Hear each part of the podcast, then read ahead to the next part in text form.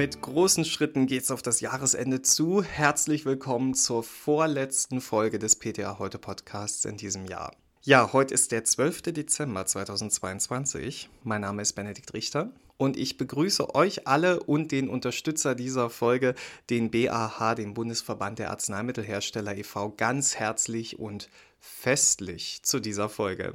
Ja, es geht auf Weihnachten zu. Letzte Geschenke besorgen, den Baum aussuchen, das Essen planen und das alles zusätzlich zum Stress, der im Dezember traditionellen Apotheken ein bisschen stärker ist als sonst schon. Wenn ihr deshalb in der letzten Woche keine Zeit hattet, News und Nachrichten zu lesen, dann gibt's hier die Zusammenfassung. Das bringt das neue Jahr für Paracetamol. Das bringt Merck nicht mehr, Digitoxin. Das bringt Noveda noch in diesem Jahr, Kampagne gegen das Apothekensterben. Und das bringt Ärger, Rückruf wegen Wintergrünöl. Vorsätze fürs neue Jahr, die machen wir uns wahrscheinlich jedes Mal. Ein bisschen abnehmen, mit dem Rauchen aufhören, netter zu sein, Mitmenschen sein. Aber manchmal wünsche ich mir auch, dass sich so manch anderer auch mal ein paar gute Vorsätze macht. Ich würde mir zum Beispiel wünschen, dass sich Politik und Hersteller mal vornehmen, die enormen Lieferengpässe nachhaltig zu beseitigen. Was man sich von Seiten des GKV-Spitzenverbandes vorgenommen hat fürs neue Jahr, das ist mehr oder weniger absehbar gewesen. Neue Festbeträge ab dem 1. Januar 2023. Die betreffen fünf Gruppen, darunter auch Paracetamol. Ja, und wer hätte es ahnen können, die Festbeträge werden steigen. Schöne Nachricht zum Ende des Jahres, oder? Da wird es wohl Diskussionen geben am HV-Tisch. Erhöht werden die Festbeträge in der Stufe 1 für Butylscopolamin, Folsäure und Verapamil zur parenteralen Anwendung, für Antihistaminika zur topischen Anwendung und für Paracetamol zur oralen Anwendung. War das ausgerechnet bei Paracetamol jetzt nötig, fragt ihr euch vielleicht. Ja, tatsächlich wird die Erhöhung wahrscheinlich sogar eine Reaktion auf den Lieferengpass der Fiebersäfte sein, aber leider löst das kein Problem. Der Festbetrag für 20 Paracetamol-Tabletten a 500 Milligramm steigt von 1,50 Euro auf 3,47 Euro. Das wesentliche strukturelle Problem bleibt bestehen. Es entsteht keine neue Festbetragsgruppe. Also bleiben technologische Unterschiede zwischen der relativ kostengünstigen Herstellung von Tabletten und der aufwendigeren Herstellung von Säften mit Paracetamol im Festbetragssystem auch künftig unbeachtet. Aber es gibt auch gute Nachrichten, zum Beispiel für Lithium in festen oralen Darreichungsformen mit verzögerter Freisetzung werden die Festbeträge aufgehoben. Ob man das im Alltag merken wird, ist fraglich. Warum gibt es solche Festbeträge eigentlich? Also der Festbetrag eines Arzneimittels ist der maximale Betrag, den die gesetzlichen Krankenkassen für dieses Arzneimittel bezahlen. Wenn der Verkaufspreis des Arzneimittels höher ist als dieser Festbetrag, dann werden Patientinnen zur Kasse gebeten und tragen die Differenz zum Festbetrag, die sogenannten Mehrkosten. Entweder tragen sie die selbst oder ihre nette Apotheke, die tauscht aus gegen ein Arzneimittel ohne Aufzahlung, das natürlich therapeutisch gleichwertig ist. Die Lieferengpässe werden uns also wohl auch im kommenden Jahr beschäftigen, fürchte ich. Ein Engpass ist allerdings erledigt, nämlich der von Digimerk. Allerdings nicht, weil die Produktion wieder läuft, sondern weil das Medikament einfach vom Markt genommen wird. Ja, so kann man es auch machen. In einem Schreiben vom BfArM heißt es, dass die Digitoxin-Produktpalette von Merck zum 1. Januar 2023 eingestellt wird. Betroffen sind also nicht nur die Tabletten, sondern auch die Injektionslösungen. Sicher musstet ihr bereits viele eurer Patientinnen in Rücksprache mit den behandelnden Ärztinnen umstellen. Merck selbst dreht in einem Informationsschreiben zu einem Präparat mit 0,07 Milligramm Digitoxin pro Tablette unter dem Handelsnamen Digitoxin AWD 0,07 von der Firma Teva GmbH. Ihr wisst sicher, dass Digitoxin eine enge therapeutische Breite hat und eine verhältnismäßig lange Halbwertszeit. Deshalb muss die Umstellung auf einen anderen Wirkstoff mit entsprechender Vorsicht erfolgen. Die behandelnden Ärztinnen entscheiden im Einzelfall, welche Alternative für deren Patientinnen in Frage kommt, heißt es von Merck. Gemäß der Deutschen Gesellschaft für Kardiologie steht als Alternative zu Digitoxin primär Digoxin zur Verfügung. Digoxin wird allerdings ausschließlich renal eliminiert und kann bei Personen mit Niereninsuffizienz kumulieren. Auch Amiodaron kann eine Alternative darstellen, wenn es um Frequenzkontrolle geht, auch wenn es eigentlich eher zur Rhythmuskontrolle eingesetzt wird. Die Priskus-Liste von 2010 bewertet Digoxin und seine Derivate als ungeeignet für ältere PatientInnen. Im Alter besteht eine erhöhte Glykosidempfindlichkeit. Von Digitoxin heißt es das nicht.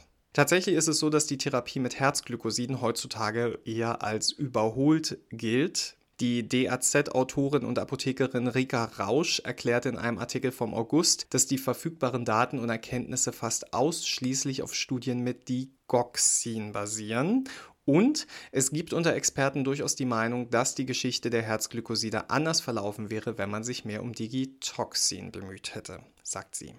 Deshalb möchte die Digit-HF-Studie das nachholen und bis 2024 entsprechende Ergebnisse liefern. Vielleicht ist das ja für die übrigen Anbieter eine Motivation, lieferfähig und am Markt zu bleiben. Man merkt halt einfach wieder, wie wichtig die Apotheke vor Ort ist. Alternativen suchen, schwer lieferfähige Artikel bestellen und dann auch noch beraten, beruhigen und versorgen. Umso wichtiger also, dass die Apotheke vor Ort erhalten bleibt. So sieht es auch Noveda. Die starten jetzt eine neue Kampagne, die heißt Lass das Licht an, Karl. Mit ausdrucksstarken Bildern und Videos soll die Öffentlichkeit auf das schleichende Apothekensterben aufmerksam gemacht werden. Ja, und die sterben. Im Jahr 2010 hatten wir noch über 21.000 Betriebsstätten. Zum 30. September 2022 meldete die ABTA, dass bundesweit nur noch 18.176 Apotheken existierten, also über 3.000 weniger in nur zwölf Jahren. Das heißt, etwa 250 Apotheken im Jahr werden geschlossen. Noveda sagt, die Folgen für die flächendeckende wohnortnahe Gesundheitsversorgung sind dramatisch. Zu spüren bekommen es zunächst häufig diejenigen Patienten, die abseits der Ballungsgebiete leben und wegen einer chronischen Erkrankung auf eine Apotheke in der Nähe angewiesen sind. Laut Noveda schließt mittlerweile alle 27 Stunden eine Apotheke für immer und genau das stellt sie auch in den Mittelpunkt ihrer neuen Kampagne, die auf diesen Missstand aufmerksam machen will. Unter dem Titel Lass das Licht an, Karl informiert die Genossenschaft ab sofort über das anhaltende Apothekensterben und über die mangelnde Bereitschaft der politischen Entscheider, diese Entwicklung zu stoppen. Hier wieder mein Stichwort Neujahrsvorsätze. Und Noveda legt da jetzt so richtig los. Die Kampagne wird in mehreren Zeitschriften kommuniziert. Sogar eine ganzseitige Anzeige im Nachrichtenmagazin Focus war dabei. Im Zuge des weiteren Rollouts werde es in den kommenden Wochen auch Großplakate geben, kündigt Noveda an. Die Spots sollen auf Social-Media-Kanälen vor allem die jüngere Zielgruppe erreichen. Und Apotheken können auch selbst mitmachen. Sie können bei der Noveda kostenlose Plakate für ihre Schaufenster bestellen. Und die Videospots können Sie beispielsweise in Ihren Displays, Websites und Social-Media-Profilen nutzen. Wenn ihr weitere Informationen rund um die Kampagne und die Inhalte möchtet, dann könnt ihr einfach mal auf der Kampagnen-Website vorbeischauen www.apotheken-helfen.de. Das ist übrigens nicht das erste Mal, dass sich Noveda medienwirksam für die Apotheken vor Ort stark macht. Vielleicht erinnert ihr euch da noch an die Kampagne Anpacken statt Einpacken vom letzten Jahr. Einpacken müsst ihr wahrscheinlich auch die ein oder andere Packung aus dem Kosmetikregal, denn da gibt es Rückrufe wegen eines Stoffes, der erstmal harmlos klingt, jetzt aber für Ärger sorgt. Wintergrünöl. Ich finde, Wintergrünöl klingt irgendwie nach Weihnachten und Gemütlichkeit, aber Wintergrünöl enthält Methylsalicylat und das klingt jetzt schon eher nach Medikament als nach Gemütlichkeit, oder? Methylsalicylat ist das Salicylsäurederivat mit der geringsten therapeutischen Breite.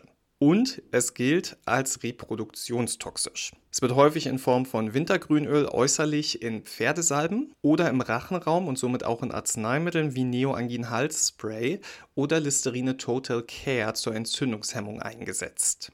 Ab dem 17. Dezember gilt in der EU eine neue Verordnung und die legt neue Grenzwerte fest für Methylsalicylat.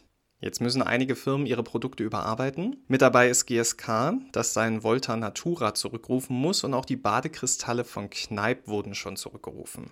Die Rezepturen der Nachfolgeprodukte seien entsprechend der künftig gültigen Vorgaben fristgerecht umgestellt worden.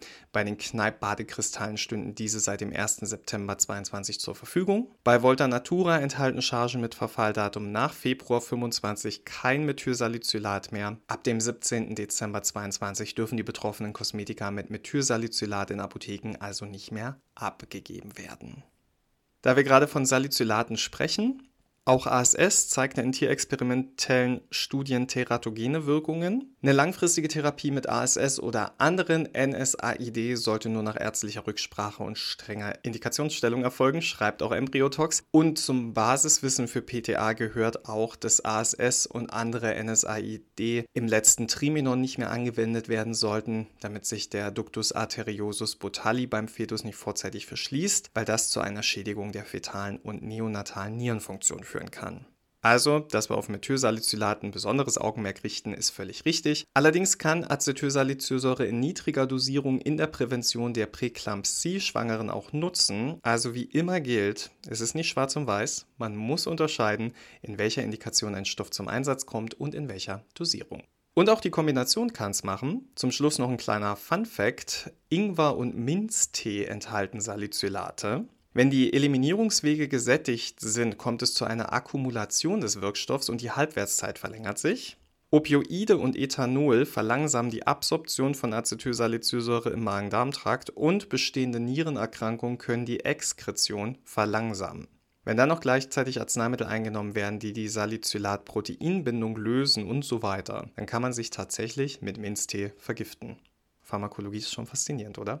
Vor dem Minztee haben wir jetzt aber keine Angst. Dosis, Fazit, Venenum, das gilt auch für diese Folge.